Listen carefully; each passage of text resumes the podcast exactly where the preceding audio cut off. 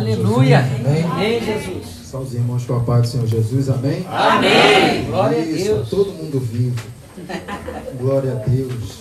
Já Aleluia. temos sentido a presença de Deus. Oh, glória. É sempre um prazer, uma honra estar aqui. Agradeço ao pastor dessa igreja, todo o corpo ministerial, a igreja, por nos confiar, né? Púlpito da casa do Senhor, um lugar que é santo. É. Desde já eu peço oração pela minha garganta. Minhas pregas vocais não estão normais. Desde o momento, eu não sei se falei com o pastor Luiz, já teve uma época que eu fiquei mudo. Fiquei realmente sem voz, eu peguei um resfriado muito forte. Fiquei mudo. E eu trabalho falando, né? Falo trabalho com fornecedor. Eu falava para minha supervisora, em nome de Jesus, fala aí por mim, porque isso tudo pelo WhatsApp, tá? Eu não tinha voz. Minha voz sumiu mesmo. Desde então, se eu faço mais um pouquinho de força, minha voz, tá vendo? Já tá ficando rouca. Mas que eu saia daqui sem voz. Mas que a glória de Deus seja manifesta. Aleluia. Eu falei com Deus ali, quando estava cantando que Deus é um Deus de milagre. Eu falei. Deus, eu estou num ambiente propício para Oh, receber. glória. Amém, Eu não sei como você entrou aqui, mas minha expectativa é sempre muito alta. Amém, é verdade. Porque eu estava lendo hoje, eu fui orar, eu falei assim, Deus, é impossível estar num lugar onde a sua presença está e não acontecer nada. É verdade. Toda vez que nós estamos num ambiente onde a presença de Deus está, se ela for aceita, se ela for prazerosa, se ela for a principal coisa do lugar, não tem como ser diferente a não ser milagres, Aleluia. libertação, Glória a transformação. Não tem nenhum relato bíblico, né? De Gênesis ao Apocalipse, de que aonde a presença de Deus estava, algo extraordinário acontece. É. Então, me perdoe nessa noite, nesse pouco tempo que nos resta, eu quero dar uma passeada na Bíblia. Vocês me permitem? Amém. Porque hoje eu botei no meu coração, hoje, geralmente eu venho aqui com um tablet, pode ver que eu estou sem um tablet. Eu boto ali o esboço e venho. Porque Deus sempre me dá um tema, né? Então eu trabalho em cima daquele tema, ele vai me revelando, eu vou olhando na Bíblia e vou botando ali e quando vê sai um esboço. Mas desde o dia que o pastor João me convidou, Deus me deu outros temas, eu falei, é para lá? Ele disse, não, tu vai pregar aqui. Aí pregava, né? No meio do caminho pregando.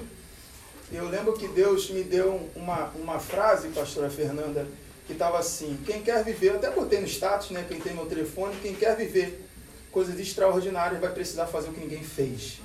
Eu falei assim, Deus, parece até maluquice, né? A gente anda falando com Deus no meio da rua. E a gente fica assim, Deus, como é que esse negócio tem que falar?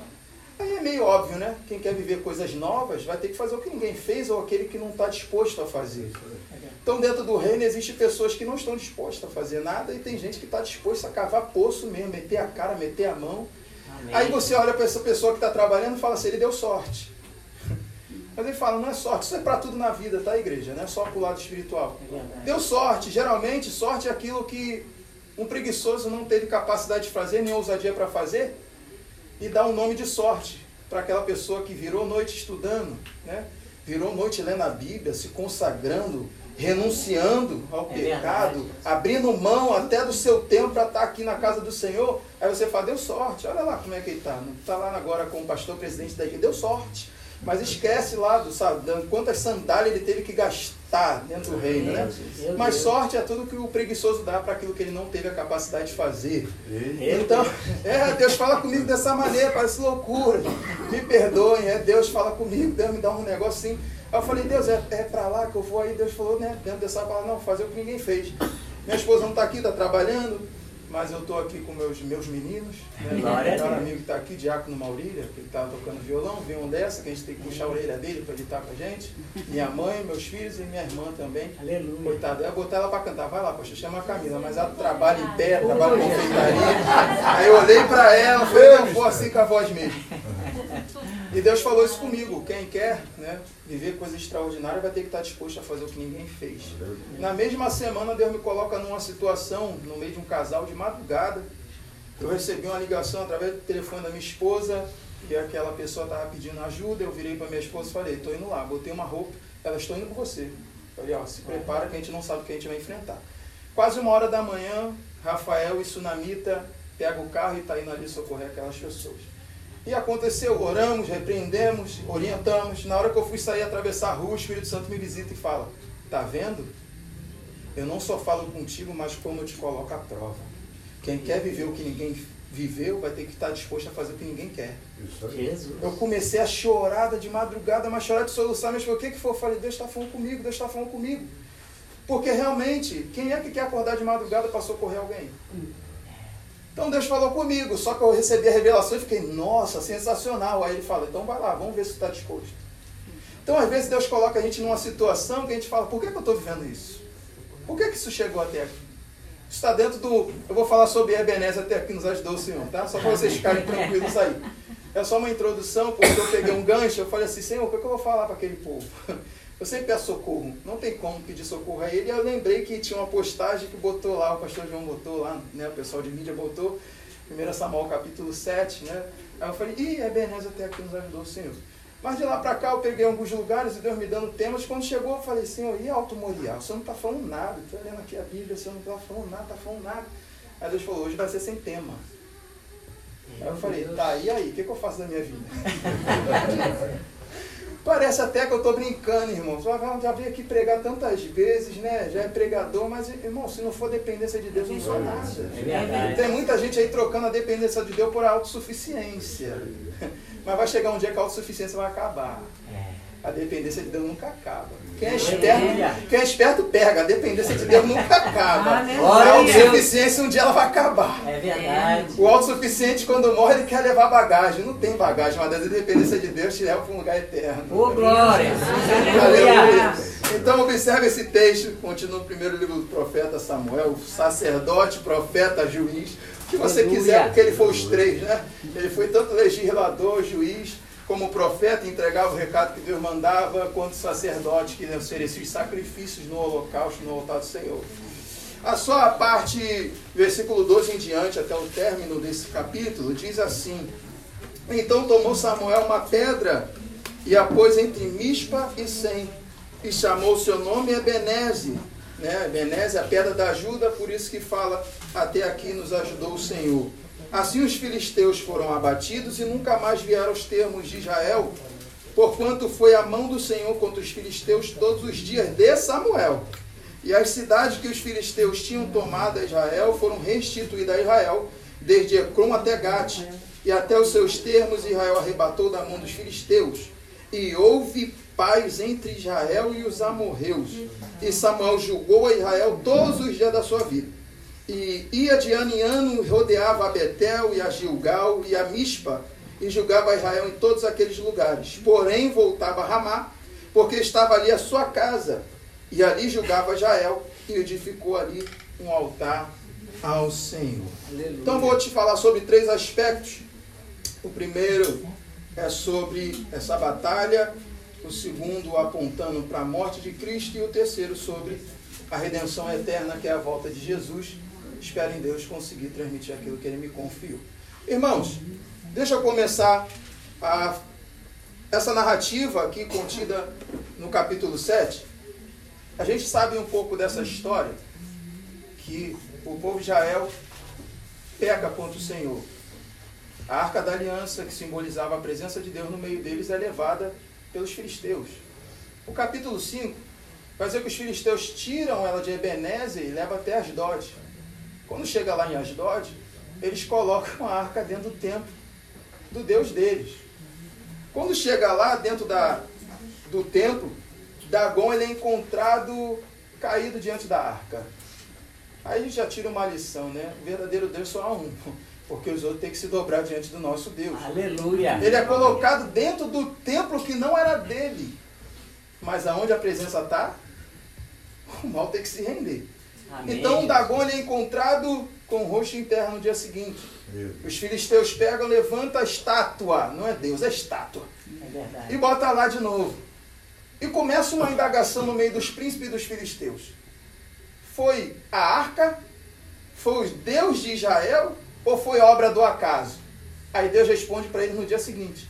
Vai dizer, a Bíblia diz nos relatos, que pela manhã, bem cedo de madrugada, eles levantam e quando chega lá, Dagon está de cara no chão de novo. Só que dessa vez a cabeça está fora e as mãos também. E quando ele chega, eles falam, não pode ser obra do acaso. Tem alguma coisa acontecendo de errado que a gente não está conseguindo entender. chama os príncipes dos filisteus, vamos resolver esse negócio. O resumo desse capítulo, eles se reúnem e querem fazer alguma coisa para parar com aquilo. Só que quando eles estão ali decidindo o que vão fazer, começa-se a cometer tragédias no meio deles. Começa a vir os ratos a dissipar sua terra e começa a vir a hemorroida dos homens nas partes secretas. Isso chama atenção, porque tudo aquilo que está fora do lugar sofre alguma coisa. O cristão, por exemplo, um cristão que é convertido, se batizou, foi batizado no Espírito Santo, foi batizado nas águas, ele decide se desviar. Existe uma pregadora muito famosa, se não me engano, o nome dela é a pastora Camila Barros. Ela diz que crente nem para se desviar presta. E é real porque você está fora do lugar que você deveria estar, que é na casa do Senhor, é na presença do Senhor. Aleluia. Depois que você foi selado pelo Espírito Santo, tem uma outra cantora que diz que quem já pisou no Santo dos Santos em outro lugar não consegue viver. Isso é real. Isso pergunta para qualquer um que se afastou do Evangelho e vai dizer: você se sente deslocado, ali não é teu lugar. Ali era a mesma coisa. O povo era forte, o povo era poderoso, mas o Deus estava no lugar errado. É verdade. A gente traz para o nosso tempo e vê que o povo é forte, o povo é até poderoso, mas estão adorando ao Deus errado. Então tudo que é errado termina errado. Não tem como começar errado terminar certo. Então a gente pega o fogo filisteu ali a botar aprisionando um Deus de Israel, dizendo aqui é o nosso espólio de guerra. Mas ali não era só um espólio de guerra normal. Ali era a presença do próprio Deus de Israel. Aleluia. Então começa a vir coisas para mostrar para ele: vocês estão até um povo poderoso, mas vocês não são meu povo. É isso que a gente fala, irmãos. Eu vou defender aqui uma tese de que Deus não precisa de defensores. É verdade. Tem muita gente se levantando, ah, mas fez, irmão, você só tem que orar. Porque se o Deus, nosso Deus, esse Deus que chegou até nós, que é o Deus de Israel, tiver dentro do meio do filisteu, ou seja, o povo ímpio, o povo pagão que não está nem aí, eles estão blasfemando, vai batendo naquela treca do carnaval que pegaram Satanás subjugando Jesus, aí muito crente se levantou, não precisa de nada disso. É verdade. Porque se eles estão brincando com a presença, a presença vai se encarregar de castigar eles. Meu Deus, é verdade. O povo filisteu, eles estavam ali brincando com a presença. Certo? Ah, isso aqui é a arca, é de ouro, tem aqui e tal. Vamos levar. Eles cometeram o maior erro da vida deles. Blasfemar contra a presença do Deus Todo-Poderoso. Aí começa a acontecer problemas. E tem gente que fica blasfemando e começa a acontecer problemas e não sabe por que está acontecendo. É difícil até orar por essas pessoas, porque elas são tão cabeçaduras que elas não reconhecem que elas estão blasfemando contra o Espírito Santo de Deus. E a Bíblia fala que o único pecado que não tem perdão é blasfema contra o Espírito Santo. É. Ali os filisteus estão se sentindo a nação poderosa. Mas o problema não é os filisteus. O problema é o povo de Deus, que se apartou do Senhor. Esse é o X todo da questão.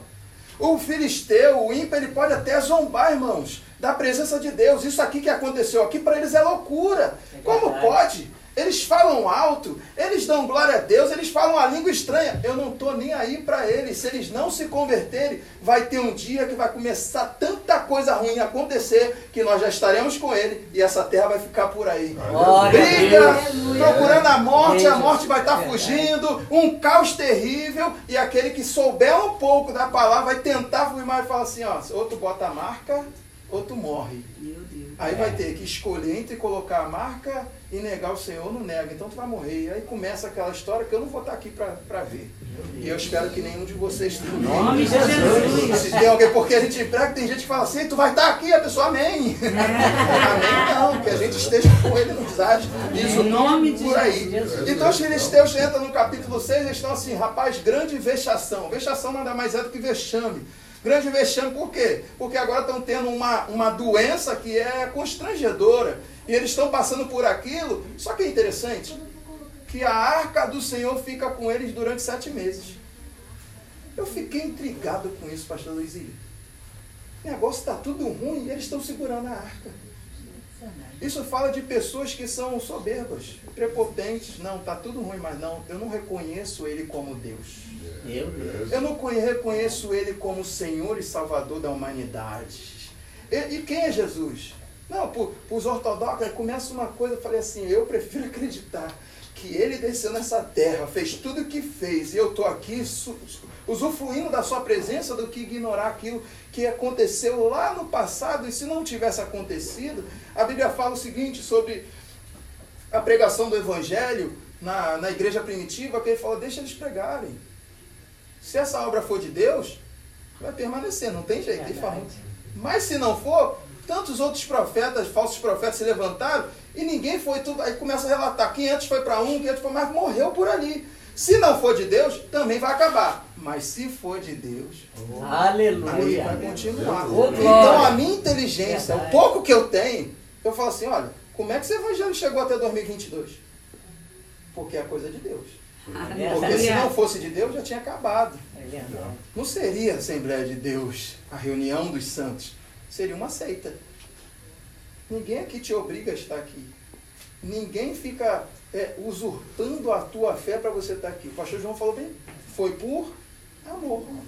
Você entendeu o que, que Jesus fez para que você estivesse aqui. E o que ele fez, ninguém faria. Você não daria seu único filho para morrer, mas ele deu. Então a gente cai dentro do Evangelho de João, capítulo 3, 16, né? O amor de tal maneira que a gente nem consegue compreender, nenhuma teologia consegue explicar isso de tal maneira. Porque nenhum pai seria doido de entregar seu único filho para morrer pela uma humanidade pecaminosa, como é a nossa. Então os filisteus eles estão assim, prepotentes, somos fortes, afinal de contas, a gente derrotou o povo de Deus. Não tem como, tá? Aí Deus fala assim, então tá bom. A minha presença no lugar errado causa estrago. Vou repetir isso aqui. A presença de Deus no lugar errado causa estrago. É por isso que tu vê tanto escândalo.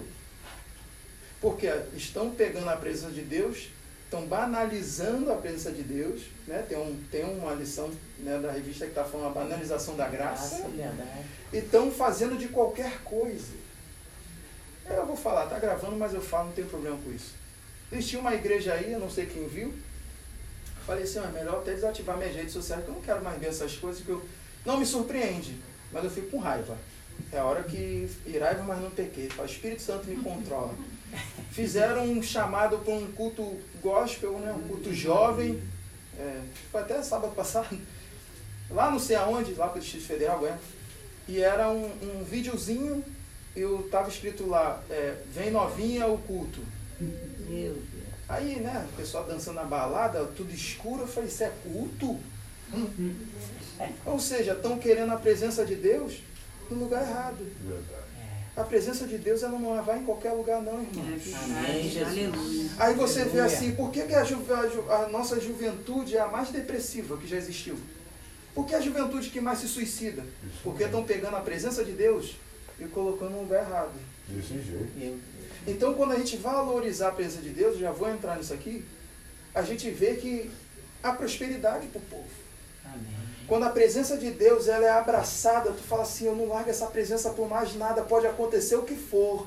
Pode vir o luto, o desemprego, a minha empresa pode oh, falir, mas eu não abro mão dessa presença. Meu Deus, Quando a gente valoriza a presença Aleluia. de Deus na nossa vida, não tem como o resultado ser outro, irmãos a não ser bênção, a não ser consolo, a não ser transformação, milagres, provisão, não tem glória. Como. Então os filisteus estão ali brincando com a presença. Não, deixa aí. Aí os outros, não, não tem nada a ver. Foi obra da natureza. Não, mas aí eles decidem se reunir novamente e falar: o que que nós vamos fazer com essa arca? Eles decidem então nessa reunião, uns contrários, uns contrários, outros favoráveis a mandar de volta para o povo judeu. E outros não, isso foi obra do acaso, foi obra da natureza.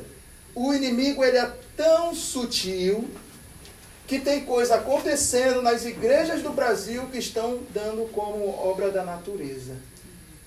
E toda vez que o, mundo, o tempo muda do nada, irmão, parece loucura. Eu pergunto, Deus, o que, é que o Senhor quer falar com a gente e a gente não está ouvindo? Do nada, fecha tudo, fica tudo preto, deu uns estrondos assim absurdos. Aí fala assim, é a obra da natureza. Esse texto está dizendo que não. Tem coisa que vem da parte de Deus e a gente tem que ó, Com os ouvidos abertos. É a hora que entra um temor dentro de mim e eu falo mesmo. Eu mando mensagem para minha mãe e falo assim: minha mãe e minha esposa, o que, que Deus está querendo falar com a gente a gente não está ouvindo? Porque onde eu trabalho, São Cristóvão, alaga.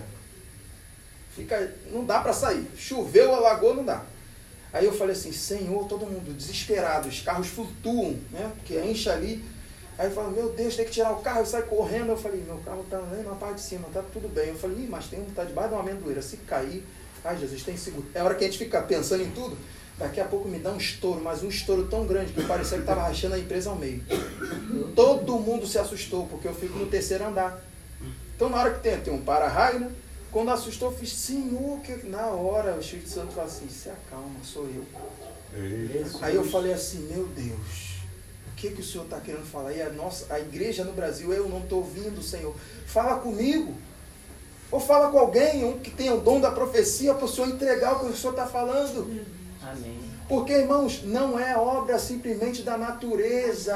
É, é, o próprio Deus que usa os seus artifícios. A natureza, quem formou foi Ele. Tu acha que vai vir da onde? É o falar de Deus está em todo lugar. Se você Aleluia. tiver com os olhos espirituais abertos, vai ver. Glória é a própria presença dele que está querendo verdade. comunicar algo. Não é Amém. obra do acaso. Amém. Eles estão tratando isso como obra do acaso. E Deus está falando, não é obra do É acaso. A minha presença está no lugar errado, o lugar que eu determinei para estar. Aleluia. Vocês estão brincando com isso, é melhor. Aí chega no capítulo 6, no verso 6, eles falam assim: por que endureceríamos o nosso coração? Se lá com o povo do Egito eles endureceram o coração, depois teve que mandar eles irem. Porque vê as dez pragas, eles já sabiam o que tinha acontecido, porque aquilo ficou notório.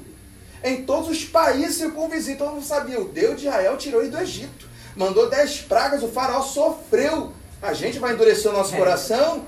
Não, manda aí. Aí eles vão, pegam, né, duas, dois bois, duas vacas ali, novas, que estavam amamentando, tira dela e bota assim, ó, vamos fazer o seguinte, nem você nem eu. Eles estavam brigando ainda para saber se ia mandar ou não. Nem você nem eu. A gente bota no carro, pega é, é, é, os sacos feitos de ouro, os ratos feitos de ouro, perdão, pega as hemorroidas feitas de ouro, cada um para o nosso Deus aqui, e a gente bota dentro de uma, de uma, uma arcazinha, um, um- um recipiente de madeira e coloca ali dentro da arca. O que, que a gente faz agora? Pega esses bois e manda, ó. E a gente fala, pela expiação dos nossos pecados, Deus, Deus de Israel, eles falam. Deus de Israel, pela não expiação do nosso pecado. Se esses bois, se essa jaca forem em direção à cidade dos israelitas, dos judeus, foi coisa do Deus deles.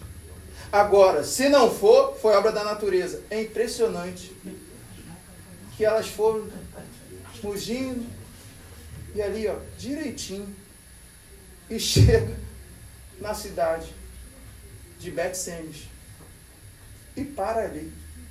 Quando o povo de Bet-Semes olha, fala, é a arca. Aí você fala assim, Rafa, não estou entendendo, vou te explicar. É o povo de Deus recebendo a arca. Aí tem um alarido. E estava na época da cega, ou seja, da colheita. Eles largam tudo e vão celebrar a Deus porque a arca voltou, ou seja, a presença de Deus está de Deus. volta. Aleluia. Aí tu fala assim, glória a Deus, aleluia. Não. Porque também quem faz errado com a presença também é castigado. Eles pegam, recebem, largam tudo. É o certo, a presença de Deus. Eu largo tudo pela presença de Deus, pode você estar pensando.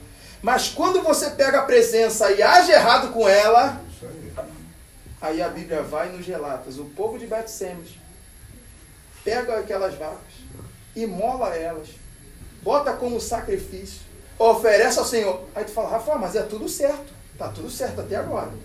Só que eles cometem um erro que não deveria cometer. Eles pegam e olham para dentro da arca. E quando olham para dentro da arca, algumas traduções vai dizer que morreram 50.070 homens. Só que historicamente a gente sabe que a cidade de Bet-Semes não dava essa quantidade toda de gente.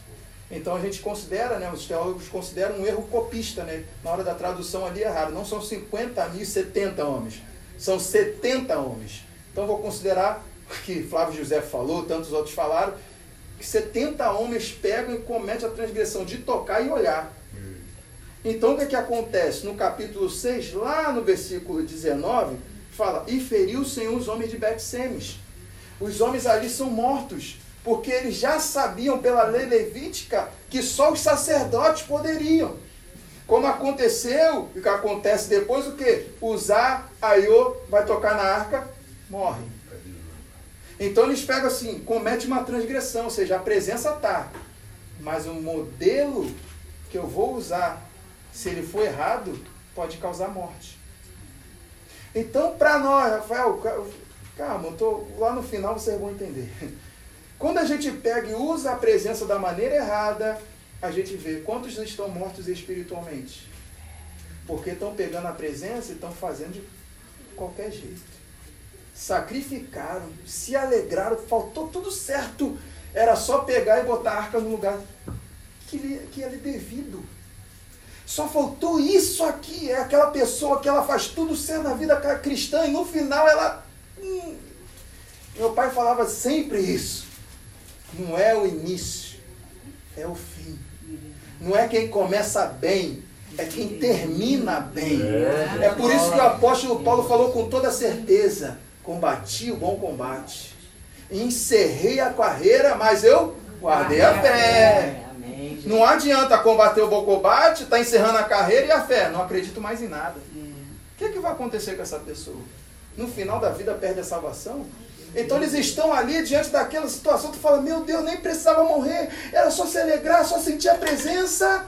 Eles vão e cometem uma transgressão e morrem. Aí os homens da cidade de Betsemes, o que que fala?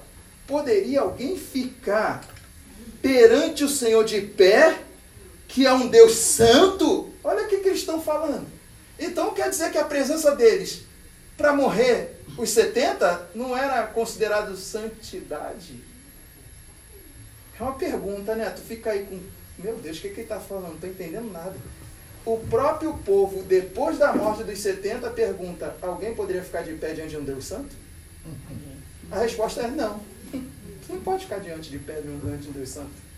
Ou você faz o que é certo e vive e fica ali, Senhor, estou aqui, tem misericórdia de mim, ou você morre. Não tem meio termo, estão pregando sobre um evangelho de facilidade que você ficar vivo. É mentira. É um evangelho fraco, é um evangelho deprimente, onde vai levar muita gente para o inferno. E eu creio, irmãos, como o pastor João falou muito bem aqui falado, aqui não. Aqui em Alto Moriá preserva-se a doutrina dos apóstolos, a doutrina que foi ensinada. Fica no lugar da promessa que você só tem a ganhar. Amém, Jesus. Porque eu conheço gente que um dia está aqui, acolá, daqui a pouco eu não me dou bem aqui, aí eu tenho, irmão, né? Porque não é prova, não vou, vou expor, tem no WhatsApp. Pessoas que estão com a mente turbada porque, ah, eu não estou me sentindo bem aqui, aí vai para acular, chega lá é muito pior. Ou igual, eu falo, é igual, é pior. Aí chega lá e fala, mas eu quero exercer meu ministério. Como se não para? Como se primeiro a semente ela cai na terra até brotar ali, começar a dar um ramozinho, a primeira coisa da botânica ela cresce para baixo. Porque ela tem que ter raiz, senão ela não fica em pé. Qualquer vento pega e... É isso. É até às vezes, com árvore velha. Tu vê e o vento vem, tu vê, caramba, essa árvore estava aqui há 30 anos, eu nem nasci, estava aqui. Agora está aqui no chão por causa da força do vento. Mas se tu procurar, a raiz está podre. Não tem nada a ver com vocês. É um alerta apenas nesse segundo ano que nós estamos celebrando, agradecendo ao Senhor. Não brinque com a presença. Amém. Aleluia. Toda vez que eu venho em Alto Moriá, irmãos, eu chego ali, eu já sinto a presença de Deus. Porque não é só o movimento, é o acolhimento. Amém. Quer ver se uma igreja anda em amor? Olhe para o seu pastor. Meu pai sempre fala isso. Eu já dei esse testemunho aqui várias vezes. Ó, oh, tem tanta bênção apostólica que eu vou lá para a porta para abraçar os irmãos para eles ir embora. Falei, tá vendo? É difícil fazer isso? Mas tem pastores que são intocáveis, tu nem vê. Tu só sabe o nome. Só sabe o nome. É. Na hora, no mutirão, né? Vamos fazer que você faz no na hora de almoçar. Aí separa um lugar reservado, é igual o militarismo, né? Quem, foi, quem é militar sabe. Tem um rancho dos soldados, pé sujo, batata verde, carne dura de terceira. Mas nos oficiais é filé mignon. É diferente o negócio lá. Tem separação. Mas na igreja não deveria existir. Porque a presença é uma só. O Espírito é um só. E a comunhão deveria ser uma só. É. E a gente vê a separação. Comida boa para eles aqui, tá tudo certo, e aqui não. Aí tu fala, mas é meu pastor. É, é, tem certeza? Aí fala assim, Rafael, tu é muito polêmico às vezes. Por quê? Porque eu falo a verdade? Mas a Bíblia me garante. Por acaso fiz vosso inimigo por falar a verdade? Gálatas está dizendo. Ele fala, então vai ter inimiga dessa, porque quem fala a verdade não espera ter amiguinho batendo na tua costas falando que é bom, não. Porque um pastor que é pastor, mas fica distante da ovelha, ele não está vendo o que a Bíblia fala. Porque ele fala, as minhas ovelhas conhecem a minha voz, que está perto. Então provavelmente também sente o cheiro. Então o pastor ele tem cheiro de. Ovelha. Ah, tá vendo? Então se a Bíblia está me dizendo isso, não tem como ser pastor à distância. É. Pastor remoto? Remoto, é, home office. Home office. Aí tá lá, e aí, tá tudo bem, Lucas? Tudo bem. Pô, senti falta do teu dízimo. Eu mesmo. Aí ele fala assim, mas eu tô bem, tá? Aí as pessoas falam, Rafael, tu é muito. Eu falo, eu tô bem. Só ligou para saber de mim? Hoje que a gente vê é isso, infelizmente. Estão pegando a presença, banalizando ela e transformando ela em qualquer coisa, menos o Evangelho Sagrado de Jesus Cristo. Verdade. Só que a gente, graças a Deus, chega no capítulo 7, e no versículo final do capítulo 6, no 21, os homens de Betsêmen, as pessoas de Betsêmen, não, Betsemes, perdão, estão ali, não querem mais sofrer aquilo, falam o quê? Vamos enviar para a cidade mais próxima. A cidade mais próxima era Kiriat Jearim. Quando chega em Kiriat Jearim, agora eu vou desenvolver para concluir, eles pegam e falam o seguinte, olha, os filisteus remeteram a arca do Senhor. Descei, pois, e fazei-a subir para vós. Aí eles entram. Os homens de Kiriat Jearim, quando recebem essa mensagem, eles vão e levam a arca do Senhor. Poxa, que bom. Quem não faria isso? Eu faria, irmão. Como é que tem que levar? Levita, bota aí, carrega, vamos levar lá para casa, vamos levar lá para Alto Moriá. Traz para cá, irmão, dá um jeito. Só que eles pegam também a arca do Senhor e traz a casa de Abinadab. Quando chega na casa de Abinadab, eles pegam um filho de Abinadab chamado Eliasar e consagra Eliasar a ser o guardião da arca. Até aí está tudo normal também. O problema é que essa arca passa-se tanto tempo que fica 20 anos dentro da casa desse homem. Aí tu fala assim, Rafael, esse homem prosperou, ficou milionário, ficou. Não, não, não, não. Não aconteceu nada. A arca fica 20 anos ali e a presença está sendo desprezada. Irmãos, para para pensar, segundo o Alto Moriá, o pastor, com certeza, os pastores, a gente tem mania, né? Eu dirigi a igreja, a gente ficava assim, pô, daqui a cinco anos vai ter não sei quantos membros. Daqui a cinco anos a gente vai melhorar aqui, melhorar ali, faz aqui, compra um som, faz. Só dor de cabeça. Mas a gente quer por quê? Porque a gente quer que, que as pessoas sejam salvas. Mas a gente aprendeu ao longo dos cinco anos que a gente ficou lá que não era realmente quantidade. Porque tinha vezes que o culto de domingo estava dando 80, 90 pessoas, não acontecia nada. Então tinha gente ali que não estava na mesma ligação. Tinham pessoas ali que vinham pelo benefício da graça. Tinha pessoas ali que vinham pedindo bem, só vinha para o culto. Tem culto da vitória aqui? Não, aqui nós a gente não bota nomenclatura do culto, não. É. Porque todo culto é culto de vitória. Amém. Se tu entrar aqui com fé querendo receber tua vitória, tu vai receber. Amém. Se creres, receberás. É, tudo que pedirem, tendo fé, recebereis. Aí chegava lá, tinha culto, tinha culto que tinha 15 pessoas. Pensa numa glória. A gente fala, por que, que muda de uma, uma configuração para outra? Porque uns valorizam a presença, outros não. Então imagina a arca do Senhor, que simbolizava a presença dele. A presença dele estava ali. 20 anos aqui na, na, na igreja de Alto Moriá. Se ela for valorizada, vai vir escritura na mão, vai vir Kombi, van da igreja para levar os irmãos, para fazer. glória. Vai receber. Vai vir, vai vir gente que vai, vai vir empresário, Deus vai levantar engenheiro, Deus vai levantar arquiteto, e vai fazer. Isso é a valorização da presença dele. Aleluia. Não tem segredo, a gente quer pegar e usar subterfúgios para chegar à presença que está aqui. É verdade. Se a gente pegar e valorizar a presença, não tem como ficar 20 anos sem acontecer nada. Porque depois dessa história, esse mesmo homem vai aparecer lá no livro das crônicas, vai dizer lá que é na casa de Obed-Edom. É. Quando eles vão levar a arca do modo errado, aí é a hora que usar, aí ô, mete a mão ali, tu morre, um morre e tal, e agora? Não dá para levar, tá levando o modo errado a presença. E agora? Tem aqui a casa de Obed-Edom, vamos deixar lá de novo, a arca está no lugar errado. Mas ali caiu no lugar certo. Porque Obed-Edom, né, a história de Obed-Edom, segundo a história da igreja cristã, era triste. Ele estava meio falido, a sua terra estava árida, não estava dando fruto, o seu casamento meio que bambiando ali, seus filhos. Aí Obed-Edom olha para aquilo, o que, que é isso aí? É a arca do Senhor, bota aqui na sala. E agora? Aí conjecturando, vou no banheiro de madrugada, aí olha, é a arca do Senhor, adorava o Senhor. Acordou de manhã, o que, que tem? A arca do Senhor. Se postava diante da arca, fazia o devocional diante da arca. Aleluia. Daqui a pouco começa em três meses e diz que o cativeiro de Obed-Edom muda. Meu E ele fica um homem dos homens mais ricos da sua região. Por quê? Porque ele valorizou a presença que estava dentro da casa dele.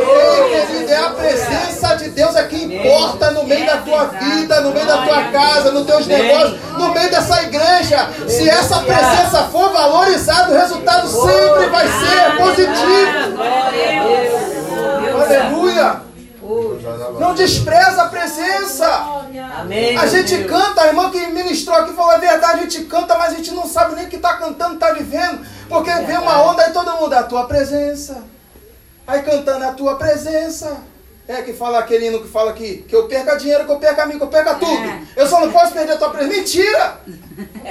Tem gente que não está nem para a presença. É verdade. Ah, Fó, como é que tu pode garantir isso? Vamos lá, um quiz bíblico. Tu lê a Bíblia todo dia? Parabéns para você que lê. É a presença, está buscando a presença. Tu ora todo dia. Não é cinco minutos não, para para dormir, para comer. Ah, obrigado pelo alimento. Você não deixa faltar na minha mesa, né? Mas não ora pela mesa dos outros. Se a gente pega um povo que não lê, que não ora, que não se consagra, ele está falando o que é com a presença? É verdade.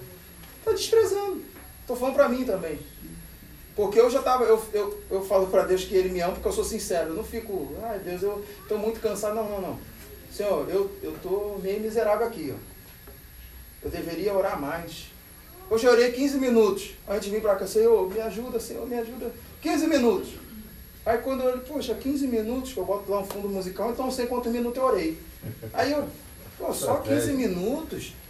Poxa, poderia orar mais. Mas amém, Senhor, não é por muito falar. Olha, desculpa. Aí eu, cara de pau, né, pregador? Não. A gente tem que aprender a apreciar a presença dele, estar na presença dele. No dia que a gente voltar a fazer isso, irmãos, Aleluia. aí a gente Glória pode cantar, milagres acontecerão. Amém, Jesus. É verdade. Você nem imagina o que Deus irá fazer. A gente canta com uma maravilha. Aí a pessoa está lá no emocional, está precisando de um milagre, chora no culto. Mas vê se ele ora. Mas vê se ele lê a Bíblia. Mas vê se ele renuncia. Vê se ele ajuda alguém, porque a Bíblia fala para amar a Deus como acima de todas as coisas, é o próximo como a ti, meu irmão. Ou seja, o bem que eu quero para mim, eu tenho que querer pastor João. E o pastor tem que querer pastora Fernanda e assim sucessivamente. Mais uma vez, dando aula na escola dominical, eu falei assim: quantos passaram por pessoas em situação de rua essa semana? Levanta a mão, todo mundo. Quantos se compadeceram dele? Levanta a mão, eu senti até uma compaixão, mas quantos ajudaram? Falei, Deus já me colocou a prova nesse negócio. Poxa, paga aí um salgado pra mim no chinês. Eu olhei, pô, não dá não. Eu, eu falei, eu, o que é o Espírito Santo é? Tu tá comendo, tá saciando tua fome, tu vai voltar pra casa tem comida. Ele não tem não. Tu tem garantia de comida quando tu voltar pra casa. Aí eu, ai Jesus, me perdoa. Feito, tu quer qual? tá brincando que não foi com vocês, irmão. Dói. É, Dói muito, irmãos. Ser confrontado não é fácil não, não é qualquer um que tem humildade fala assim, Deus bate. Ninguém gosta de apanhar. Quem gosta de apanhar? Só que ele fala que ele corrige a quem ama. Então se ele está me corrigindo, é porque ele me ama. Então apanha calado. A gente quer apanhar, quer ficar discutindo. Por que, que eu estou apanhando? Porque tu merece. Acabou. E aí, se ele fala assim para você? Geralmente ele não fala, geralmente, João, é para você aprender isso aqui. Eu estou te batendo para você aprender isso aqui. Eu estou te orientando para tu aprender isso aqui. Então a gente vê que esse povo recebe. Fica 20 anos ali não acontece nada. Até essa arca sair da casa de Abinadab e ir para a casa de Obed-Edom, que valoriza a presença. Deixa eu abrir um parênteses. Obed-Edom valoriza tanto a presença que ele agora está rico e quando Davi vem, que é o episódio lá que, que Davi vem tirar a arca e vê Davi saltando igual lá, e a esposa dele, ah nem parece rei, tá, né? Aí ele vem trazendo o saltão, aí Obed-Edom fala assim, estão tirando a presença da minha casa? É o rei, né? Rei Davi. Não posso nem falar nada, tem que estar lá em Jerusalém, dentro da casa do Senhor. E agora, mulher, o que, que a gente faz? Aí, vamos junto. Pode ver o relato de Obed-Edom. Obed-Edom larga tudo e vai para o templo. A presença. Porque ele não considerava a hipótese de viver sem ter a presença. Ele precisava estar perto. E o relato é tão bonito que ele não vai sozinho, ele leva 65 irmãos com ele. Meu Deus. Então todo mundo, Obed-Edom, chega lá, o que, que é agora? Eu, eu posso ser só o porteiro aqui do templo? Pode. Vai lá, fala com o encarregado ali. Aí, ó, porteiro aí do templo. Aí ele vai e começa a galgar degraus dentro dentro. Daqui a pouco ele está guardando o tesouro de Cristo lá dentro, lá o tesouro da- do santuário. Ou seja, a presença atraiu Obed-Edom. É impossível a presença estar aqui, ela não te atrair. Glória a Deus. É impossível ficar aqui, você entrar nesse ambiente. Eu estava ali e falei, Senhor, que Aleluia. ambiente é esse, Glória a Jesus? É você botar, olhar para dentro de si e falar assim, eu não consigo mais viver longe disso. Amém. Isso que acontece aqui, irmãos, línguas estranhas. Aleluia. Isso que acontece, louvores inspirados, eu não consigo mais viver longe disso. É verdade, Senhor. Eu estou abrindo o coração aqui, porque minha mãe está aí, meus irmãos estão aí. Eu falo assim, gente, eu não, eu não quero mais pregar. Esse ano eu já falei, não falei, Camilo? Falei, não quero mais. É tanta coisa que a gente passa que a gente olha para o lado, não quero mais. Aconteceu um negócio duas semanas atrás. Eu voltei ao lugar que eu dirigi, junto com meu pai. E todo mundo sabe que é costume, né? As igrejas que tem altar, tal, receber lá os obreiros, principalmente da casa, né? Era uma filial, filial que eu dirigi. Maurílio, eu tô sentindo de voltar lá, tá sentindo? Como é que tá teu coração? Eu falei, eu tô bem, emocionalmente falando, não sei como é que vai ser quando chegar lá. Cheguei lá com eles dois, deixei minha mãe na sede com as crianças. Cheguei lá, tal, na hora de apresentar, né, tal. Aí saudaram eles dois, igreja vazia. Aí veio o vice e falou assim, ah, tá aqui conosco, né, o presbítero Rafael, tá, amém, tal. Eu falei assim, eu não fui tocar bateria, porque eu achei que eu fosse pro púlpito. Porque é de praxe, não porque a gente quer, porque é prática. Irmão, fiquei no último banco. Aí vi aquele negócio assim na minha cara, eu falei, Jesus, estão me desprezando. Aí eu falei, é, a presença está sendo valorizada da forma errada. Fiquei quieto, mas aquilo me fez tão mal. Porque foi um lugar que eu fiquei cinco anos. E só saí porque meu pai morreu. Ou seja, eu até botei um pouco lá no, no Instagram, não foi desabafo não, irmão. Foi porque Deus me dá mesmo. Porque na quarta-feira eu me despedi da- do grupo de estudo que eu estava dando em outra igreja. Ou seja, Deus leva a gente para outro lugar. Rafael, socorre lá, estão precisando, um, um, um povo está precisando de estudo bíblico. Não tinha estudo bíblico, não tem curso de doutrina, tem. Tá bom, eu vou. Lá perto da casa do Maurício da Camila. Quando cheguei na quarta-feira, aquilo fez mal, fui viver minha semana. O Maurício ficou muito mal, porque ele que me chamou. Eu falei, Maurício, fique em paz, Deus sabe o que faz. Meu Deus. Eles tocaram, entrou no carro, eu falei, não, não, isso não é possível e tal. Os irmãos ficaram, no outro dia eu recebi mensagem de uma irmã, meu filho, nós chamamos. Eu falei, irmão, tá tudo bem, tá tudo em paz. Isso foi rendendo, né? Rende, dentro do campo, então. Aí quando chegou na quarta-feira, no encerramento, eu sabia. Eu ficar, ficaram nove alunos comigo até o final. Foram quatro meses ou cinco, não lembro. Eu falei, vou fazer um certificado simbólico, entregar para elas, né? Para incentivá-las a continuar estudando a palavra de Deus, sabiam nada. Pedir ajuda. E foi doloroso me despedir, porque eu amo isso, ensinar. Quando cheguei lá, irmãos, elas não queriam dar, não queriam que tivesse estudo, porque aí, pensa na igreja toda enfeitada, parecia festa, festividade. Eu olhei aquilo, tinha empadão de camarão. Ei, papai. Eu pedi, eu falei, ó, que- que- ó, ninguém faz empadão de camarão, irmão fez empadão de camarão, mas cheio de camarão, quando eu olhei bolo, torta salgada, fez de meu aniversário foi em abril. Aí Deus na hora falou assim, o homem despreza, mas sem quem eu aceito, eu honro. Aleluia. Aí lembrei logo de Davi, né? Eu falei, Senhor, elas me filmando, ele vai chorar, ele vai chorar. E eu segurei, mas a vontade era de chorar. Porque na hora que eu pisei, até, até um videozinho no meu Instagram, eu botei assim, encostei na parede, eu fiquei fraco. Porque na hora eu lembrei que domingo eu estava sendo desprezado, mas na quarta-feira eu estava sendo muito honrado. Glória Não porque a gente quer honra, mas porque Deus olha. Pô, tá fazendo a obra, é impossível aquela pessoa que valoriza a presença ser desprezada por Deus. Quem é valorizado, vai, me deram cesta, me deram um sapato e tal. Eu falei, Jesus, eu não mereço isso tanto, eu não, eu não mereço. Mas ele faz. Aleluia. Ou seja, é um, é um testemunho recente, irmãos. Do que quando a gente bota a mão na arada e leva isso aqui a sério, o dono da seara se responsabiliza. Aleluia. É Não se verdade. preocupe, pastor João, pastores, igreja, vai vir um lugar. Aleluia. Amém. Não se preocupe, Deus, ele não, não simplesmente usa anjos, ele usa pessoas e vai vir pessoas para abençoar o Moriá. Amém. Quando vocês menos esperarem, eu vou estar. Rafael, mutirão, eu venho sábado, eu chamo esse menino aqui. O que, que aconteceu? Ah, Chegou lá, tem um local agora novo, a gente está indo para lá limpar tudo. Eu venho para limpar, irmão. Glória a Deus. Porque eu quero participar, porque na hora que Deus abençoa, irmãos, aqueles que metem a mão para limpar, ele é abençoado É verdade, também. é E esse lugar vai vir para a glória de Deus. Eu estava orando para isso, falei, Senhor, é o segundo ano de uma igreja que nasceu. E eu Amém. gravei isso, eu falei, eu falei, meu Deus, desde aquele dia, a igreja não se abre, a igreja nasce. É. Se nasceu, nasceu primeiro no coração de Deus, depois foi transmitido ao servo dele. Aleluia. Então, se Deus transmitiu isso para ele, ele vai garantir até o final. Aleluia. Então vai acontecer, porque essa igreja valoriza a presença de Deus. Glória a Deus. Seja Deus, Aleluia. 20 anos ficou lá. Samuel entende então, calma aí, tem alguma coisa errada. Se a presença, eu estou encerrando.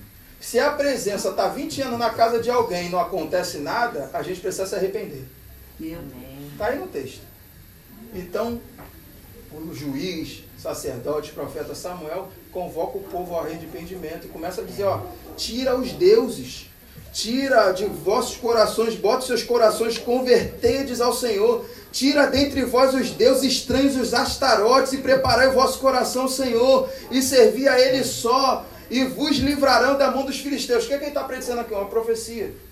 Porque os filisteus liberam a arca, tiram a presença, mas na hora que o povo se reúne para se arrepender lá em Mispa, o que, que acontece? O filisteu olha e fala assim: vamos lá matar todo mundo.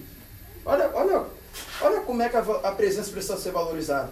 Porque o nosso inimigo está olhando. Qual vai ser o próximo passo dele? Qual vai ser o próximo passo dela? Se a presença não tiver, a gente vira presa fácil. Tá?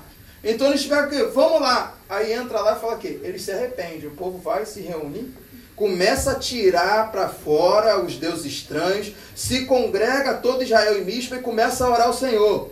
Então ele fala o quê? Ouvindo pois os filisteus, ou seja, ouvindo o inimigo que os filhos de Israel estavam congregados, subiu os maiores filisteus contra Israel. O que, que acontece a partir daqui? Se tem arrependimento, tem livramento. Aleluia. Se tem arrependimento, tem milagre. Se tem Deus. arrependimento, Deus se volta, a presença se volta para a gente. Aleluia. O que que acontece? Eles até sobem, mas são destruídos. Por quê? Porque o povo Verdade. olhou, falou: olha, a arca está aqui, a presença está aqui, não ac- acontecendo nada. Se filisteus sobe contra eles nessa circunstância, eles são derrotados. Mas agora, a presença é que está dominando o ambiente. Agora é o próprio Deus que está guerreando. É o próprio Glória Deus falando, pode deixar eles subir, pode deixar eles vir. E agora, o que vai acontecer? Agora eu vou exterminar todo mundo.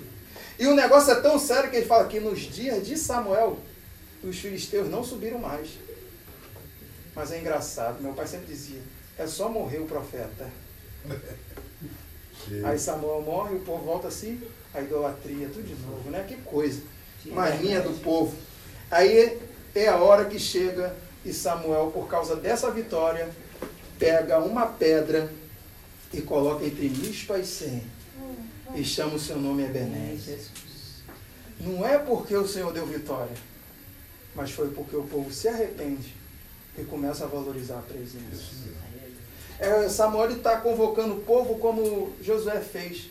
Seu capítulo 3, verso 5. Santificai-vos, porque amanhã o Senhor fará maravilhas no meio de vós. O povo se santificou em arrependimento e no dia seguinte teve livramento. No dia seguinte eles puderam contemplar o milagre que Deus fez. Rafael, então qual é a mensagem para nós nessa noite desse segundo ano? Valorize a presença de Deus. Glória a Deus. Se auto-moriar, continuar valorizando a presença de Deus, irmãos, eu vou vir aqui em culto normal, porque não, não vem só para pregar, não. Quando der aqui uma brechinha, eu venho para cultuar, mas é para ver que grandes coisas fez o Senhor por nós. Aleluia. E por isso nós estamos alegres. Valorizar a presença. Deixa eu encerrar. Ah, Ah, E fala que Samuel julga ali todos os dias da sua vida, né? E edifica um altar ao Senhor. Esse altar ao Senhor, eu estava ali em Itaboraí, né? Numa filial nossa também, num culto jovem. Não foi nem para pregar, mas me deram oportunidade. E quem me antecedeu falou sobre oferta. Eu falei assim, gente, uma oferta. Deus me deu um negócio. Eu falei na hora, assim. Quando a gente canta falando que ia ser uma oferta agradável a Deus, mas a gente realmente não vive aquilo. Porque a oferta a gente atrela ao que a gente tem no bolso, né? Eu queria, a gente, a gente pensa, eu queria ter 100 reais, mil reais para ajudar a obra, mas mais do que uma oferta física, uma oferta monetária, é a oferta que eu sou, a oferta que você é. A gente olha né, para a oferta de Caim e Abel, a gente vê que um estava com o coração realmente voltado a ser uma oferta, não só ofertar, e o outro estava com um coração que não queria ofertar, mas queria também botar uma oferta. É, o resultado disso é que Deus se atenta para a oferta de Abel e ignora, rejeita, despreza a oferta de Caim. Caim fica então com raiva de Abel. Não dá para entender. O irmão que fica com raiva do outro. Na verdade, tinha que se revoltar contra Deus. Mas ninguém quer se revoltar contra Deus. Porque se ele atenta também para a oferta daquele que é oferta, ele também castiga aquele que não tem oferta. Rafael, não entendo nada. Às vezes tu fala assim, rápido, uns trocadilhos. É simples, irmão. Se eu sou oferta, a Bíblia fala o quê? Cada um dê segundo a sua. Ele fala que está primeiro ao coração. Eu não posso vir para a igreja e falar assim, tirei do bolso 100 reais e vou dar porque eu tenho 100 reais para dar. Não. A oferta da viúva era menor.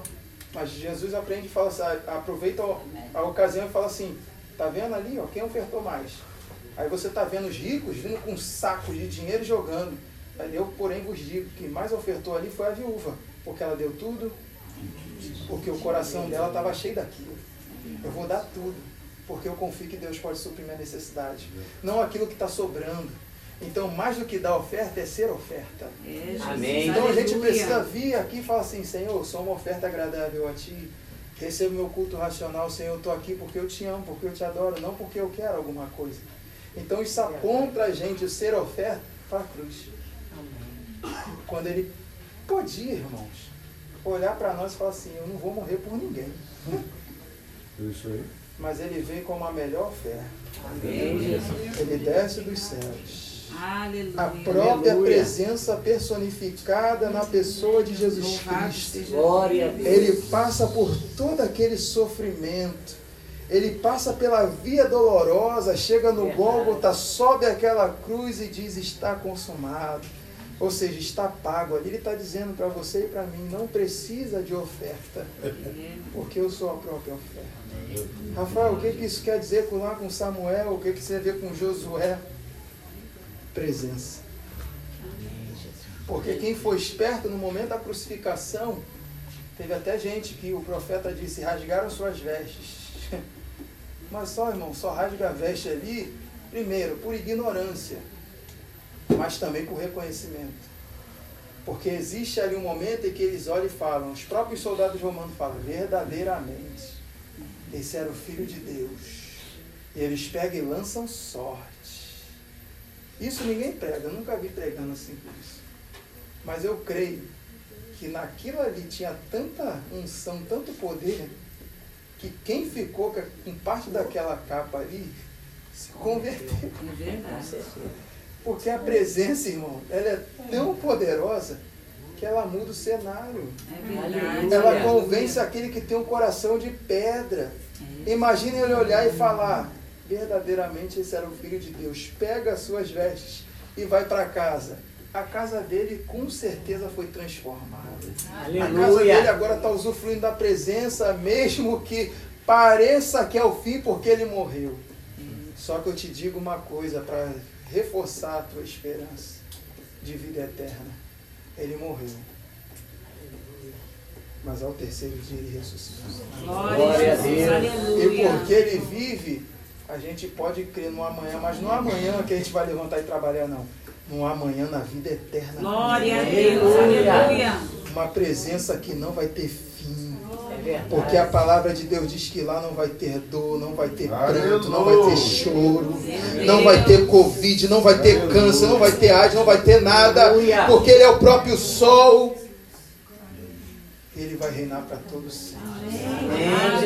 Aleluia. Glória ao nome do Senhor Glória. Jesus. Pastor, eu posso colocar a igreja de pé? Bem, com certeza. Vamos louvar o Senhor.